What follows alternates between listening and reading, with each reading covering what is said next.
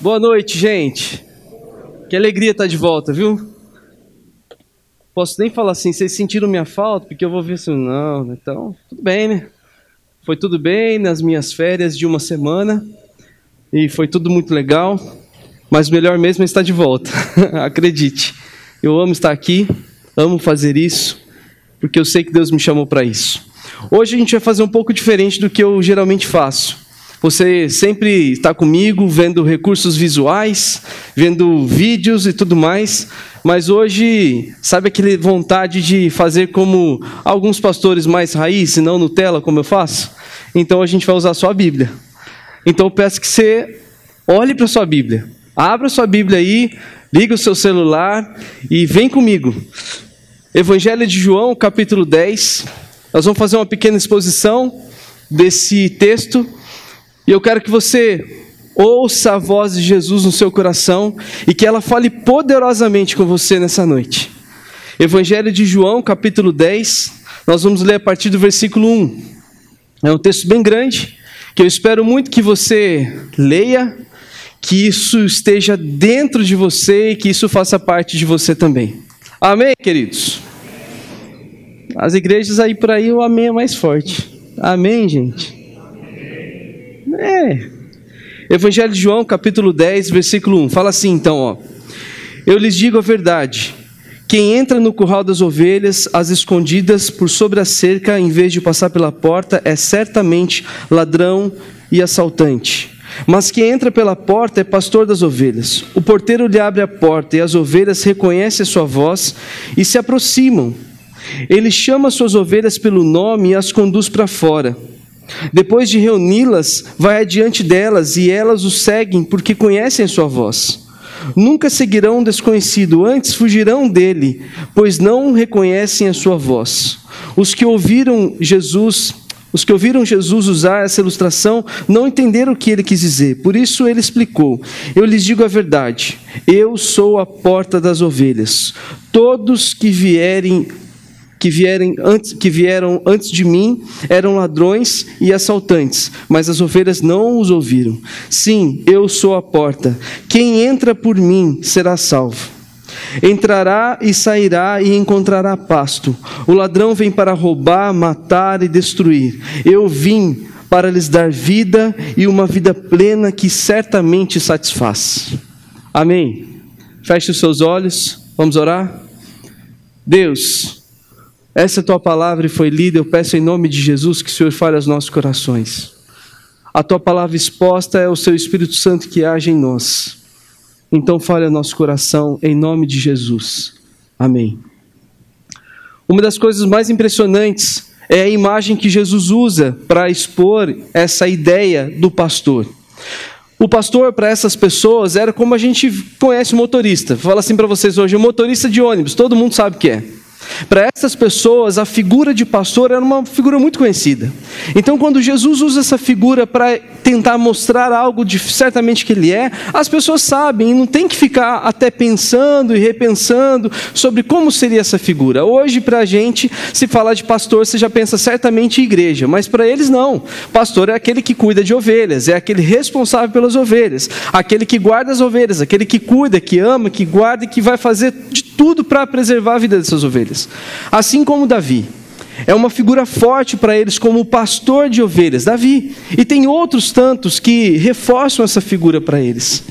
Mas Jesus está trazendo um, um, algo assim muito novo, especial na vida dessas pessoas. Está tentando mostrar para eles que certamente alguns ali estão ouvindo vozes erradas, estão seguindo pessoas erradas, estão tentando ter os seus corações moldados por vozes erradas. Era muito comum Naquela região, as pessoas então tentaram dar ouvidos para aqueles que eram mais letrados, aqueles então, os rabinos e tudo mais. E Jesus está falando exatamente contra estas pessoas. Jesus olha então para o cenário político e religioso da época então e faz essa grande crítica. Aqueles que vieram então antes de mim certamente não são pastores. Por que, que não são?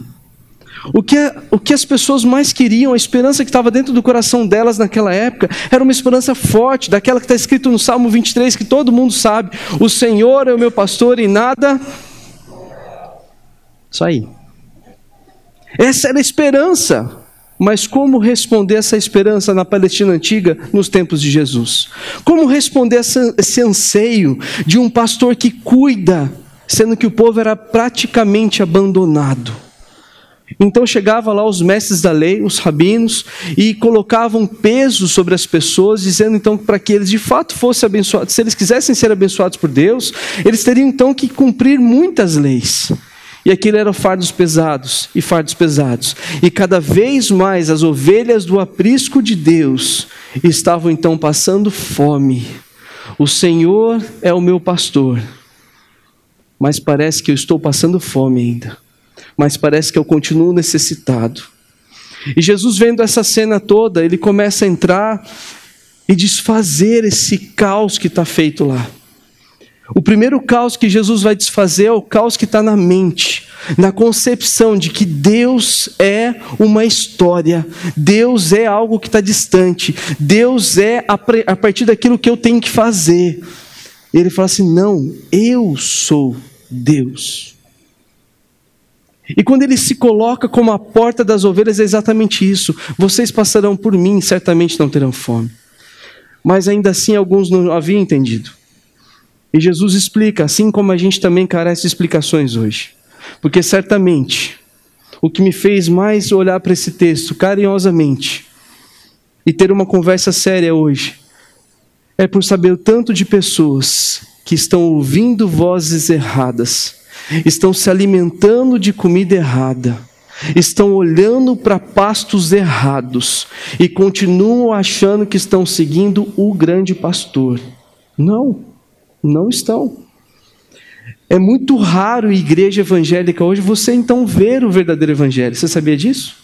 Tem se tornado cada vez mais comum o evangelho de alta ajuda, onde você pode, você vai cruzar o mar, se ele não abrir, você passa por cima, porque a vitória é sua. Isso é muito antigo.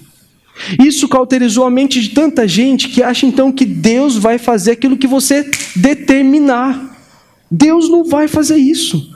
E Jesus está dizendo exatamente isso. Esses que prometem coisas para vocês que eu não prometi, certamente entraram pela porta do fundo. São ladrões, salteadores, pessoas que vieram para matar, roubar e destruir.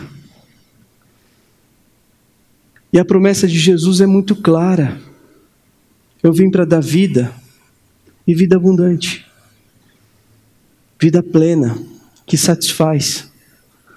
E a verdade de Jesus ela é única tanto para estas pessoas quanto para a gente. Mas vamos fazer um movimento junto comigo. Esse texto do Evangelho de João não foi escrito exatamente no momento que Jesus estava falando, certo? O texto foi escrito alguns anos depois, uns 20 e poucos, 30 anos depois, que Jesus já havia sido ressuscitado. E nesse momento da história, aquela igreja que é onde recebe primeiro esse evangelho, para ser então, é, para ouvir esse evangelho e para beber agora de fato da fonte de Jesus, para conhecê-lo, então, estava precisando ouvir isso. João, sabiamente, então, pega esse evangelho começa a escrever e manda para essa comunidade para que ela então saiba de fato quem é Jesus. E nesse momento que João está mandando essa carta, esse evangelho, para que essas pessoas leiam e percebam, eles estão vivendo exatamente o momento de perceber que Jesus é o bom pastor. E sabe o que ele está querendo dizer com isso? Tanto para aquela época quanto para agora? Que todos nós precisamos ouvir a voz dele. E aí vem uma coisa assim que me intriga. Ele fala assim: Mas o pastor conhece as suas ovelhas.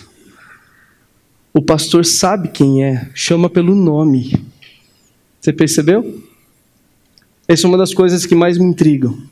Às vezes a gente não tem essa percepção que Deus de fato nos conhece, sabe chamar a gente pelo nome.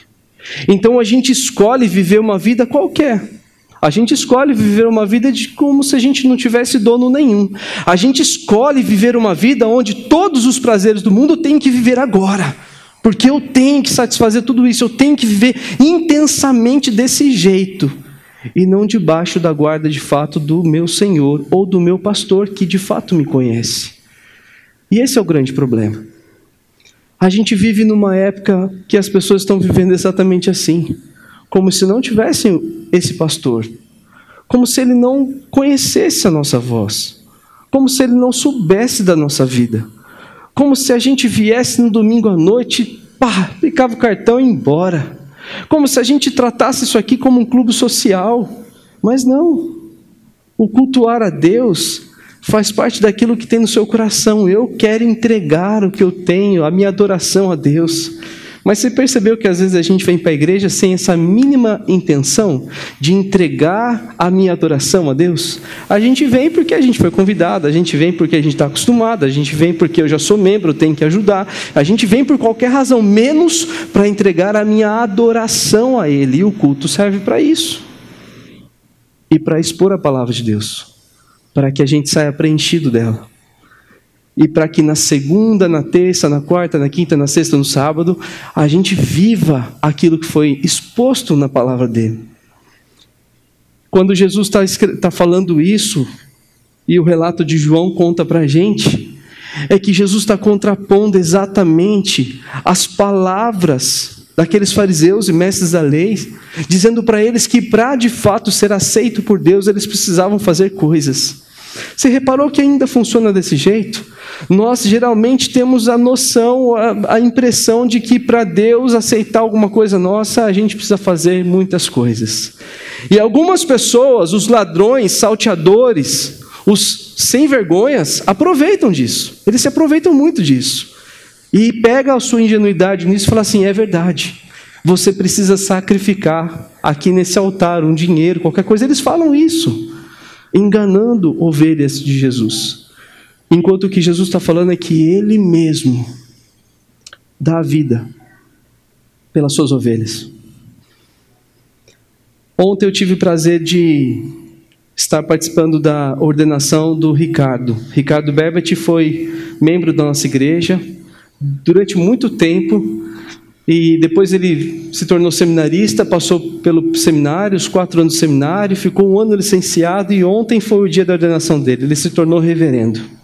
Uma das coisas mais impressionantes que aconteceu naquele momento, durante a pregação do reverendo Rodrigo, foi quando ele disse assim para ele: Ricardo, o meu conselho para você, diante da palavra de Deus, é que o pastor de verdade ouve a voz do Supremo Pastor.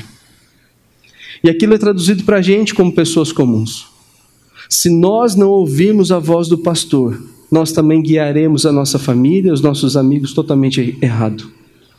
Algumas pessoas não entendem por que elas vivem em crise nas suas casas. Não entendem. Elas frequentam a igreja, parece que nada está acontecendo, porque às vezes os ouvidos estão totalmente tampados, as vozes estão gritantes em volta de você e você não tem ouvido a voz do bom pastor. Uma das coisas mais impressionantes que a Bíblia ensina para a gente está relacionada à oração.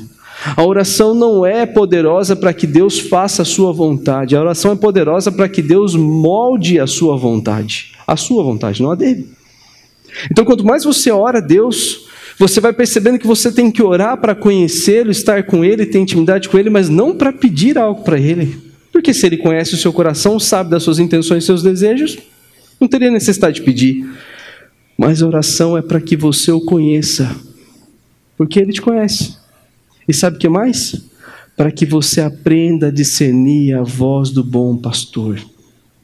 Para que você, entre tantas vozes gritantes no mundo, aprenda a discernir a voz de Deus falando no seu coração, tentando te orientar e gritando para você: não é por aí, volta, está errado.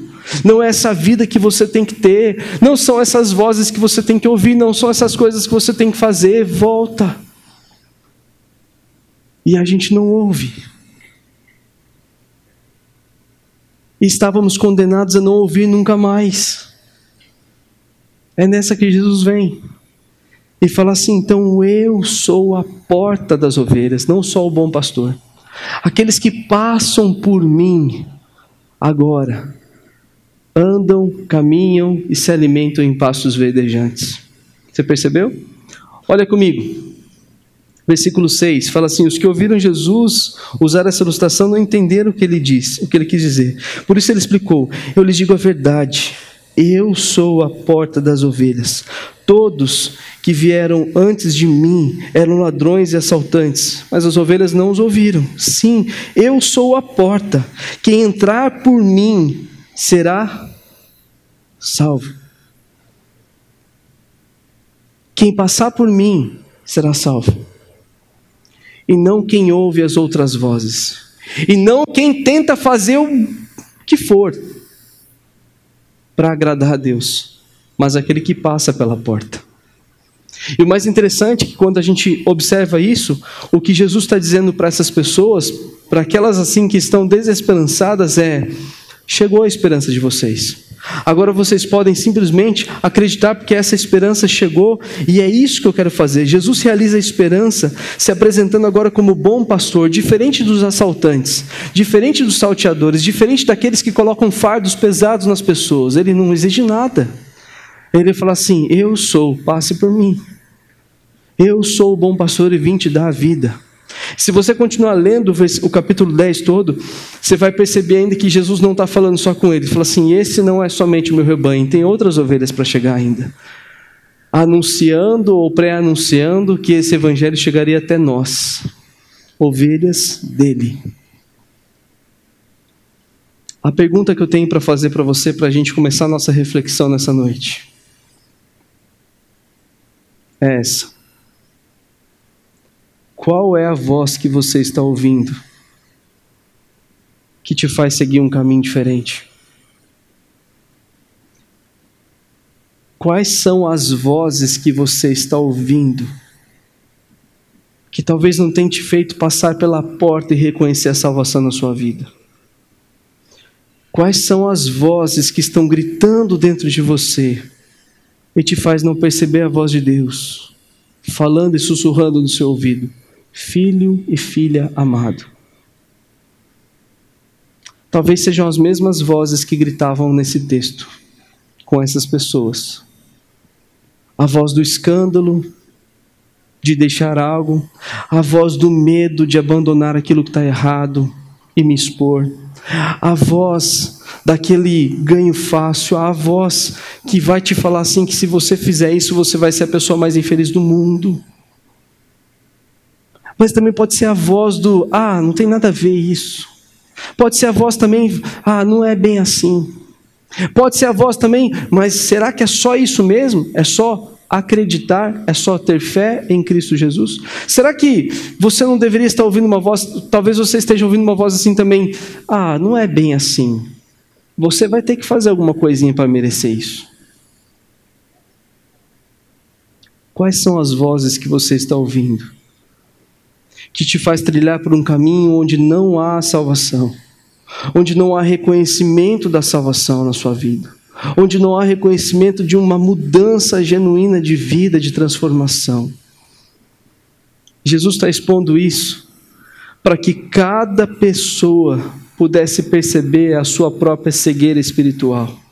Se você olhar um pouquinho antes, no capítulo 9, você vai perceber que ele começou a dizer exatamente isso. Esses que estão tentando guiar as ovelhas estão cegos. Eles falam para as pessoas fazer coisas que elas nunca conseguirão fazer, somente para que elas continuem perdidas. E às vezes eu continuo insistindo a ouvir e seguir aquele que não está vendo. Eu prefiro ouvir o pastor tal da internet eu prefiro ouvir os conselhos ali. A gente, a gente, como pastor de uma comunidade, passa grandes dificuldades, porque você ouve um sermão aqui e mais 300 durante a semana, de outras pessoas. Talvez alguns malucos ainda falando da teologia do coaching agora, onde você pode olhar no espelho e falar: Eu sou abençoado, eu sou bom, eu sou bonito. E está mentindo para você. Talvez as vozes que você esteja ouvindo não é a voz de Jesus. E quando Jesus começa a dizer isso, é porque se você voltar um pouquinho, você vai começar a perceber ainda mais. Jesus, ele fala para eles assim: vocês não sabem o que vocês estão falando. Vocês não sabem o que vocês estão fazendo. Por que, que vocês insistem em achar que estão conduzindo o povo de Israel a Deus? Não estão. É exatamente a voz do mundo. Uma vez eu conversando com uma pessoa, ele falou assim, pastor, mas tudo leva a Deus, né? Todas as religiões levam a Deus. Não. Hum. Mas todos os caminhos levam a Deus. Não, não é bem assim. Mas tudo que eu faço de bom vem de Deus. Não, também. Não é assim. Talvez uma atitude boa sua, exteriormente, está sendo para você dentro um baita elogio. E você está se agradecendo com aquilo. Uau, como eu sou bom. Eu entreguei um cheque bem gordo naquele orfanato. Eu sou o cara, pensa em mim. Às vezes você pensa isso. Então não é toda atitude sua de bondade, de fato, que, tá que vem de Deus, que está vindo da parte dele. Às vezes não porque nós somos contaminados pelo pecado. E mais que isso, se você voltar mais um pouquinho, no capítulo 8, você vai ver que Jesus está advertindo um povo que é totalmente incrédulo. Mas essa incredulidade tem uma razão, está brotando exatamente do âmago, da sensação deles estarem vivendo uma vida onde não há esperança onde tudo aquilo que foi prometido pelos profetas lá atrás, eles veem coisas acontecendo, mas de fato o Senhor é o meu pastor e nada. Não, está faltando. Percebeu? Aí começou a surgir um anseio dessas pessoas. O anseio é para que o próprio Deus fosse esse pastor e se manifestasse diante dessas pessoas. Eles queriam ouvir a voz do próprio Deus. Salmo 23 e Gênesis 48, 15 fala exatamente disso. Da, do anseio dessas pessoas de ter Jesus como aquele que sustenta cada um delas. É exatamente esse o ponto. Eu pude entender isso. Que a gente facilmente ouve vozes do mundo, vozes de tudo quanto é lugar, quando a gente está com os nossos anseios ligados mas quando a gente se desarma das nossas vontades, a gente começa a ouvir a voz de Deus, porque a gente começa a percebê-lo nos pequenos detalhes da vida. E aí, eu começo a ouvir a voz desse pastor, a voz do pastor que de fato quer falar ao meu coração, quer guiar a minha vida. A tradução da NVI, ela é um pouco melhor no Salmo 23, porque ela fala assim: O Senhor é o meu pastor, e de nada terei falta. E aí você começa a perceber que pode ser até que falte alguma coisa, mas você não vai sentir falta. Pode ser até que você passe por dificuldades terríveis, porque Deus não vai te poupar disso. Mas você vai ter certeza que Ele está ao seu lado, que Ele está passando com você, e aí essa interpretação começa a fazer mais sentido porque aquele povo todo está passando exatamente pelo vale da sombra da morte, sendo provado constantemente, tentando alcançar um Deus inalcançável, onde a religião é muito maior, onde a graça não existe. Então Jesus aparece e fala assim: Eu sou a porta das ovelhas. Quem passar por mim terá a salvação. Eu vim para dar vida e vida em abundância. Sabe o que eles estão entendendo na época? Eu vim para de fato satisfazer os anseios do coração de vocês de salvação, de amor e de graça. Gente, nós precisamos entender isso hoje para nós. Se você não entender isso, você vai viver sempre uma vida medíocre, miserável, onde todos os seus desejos são para você mesmo, onde a sua vida é olhar para você e fazer para você onde os seus anseios vão fazer com que as vozes gritem bem alto e você deixe de ouvir a voz de Jesus. E quando você deixa de ouvir a voz de Jesus, você começa a trilhar o seu caminho, das suas vontades, do seu jeito. E dia após dia, você vai se perdendo desse pastor. E você começa a ter a impressão que você acha que Deus nem te conhece, mas Ele te conhece. Volta lá para o capítulo 10, versículo 11. Eu sou o bom pastor. O bom pastor sacrifica a sua vida pelas ovelhas.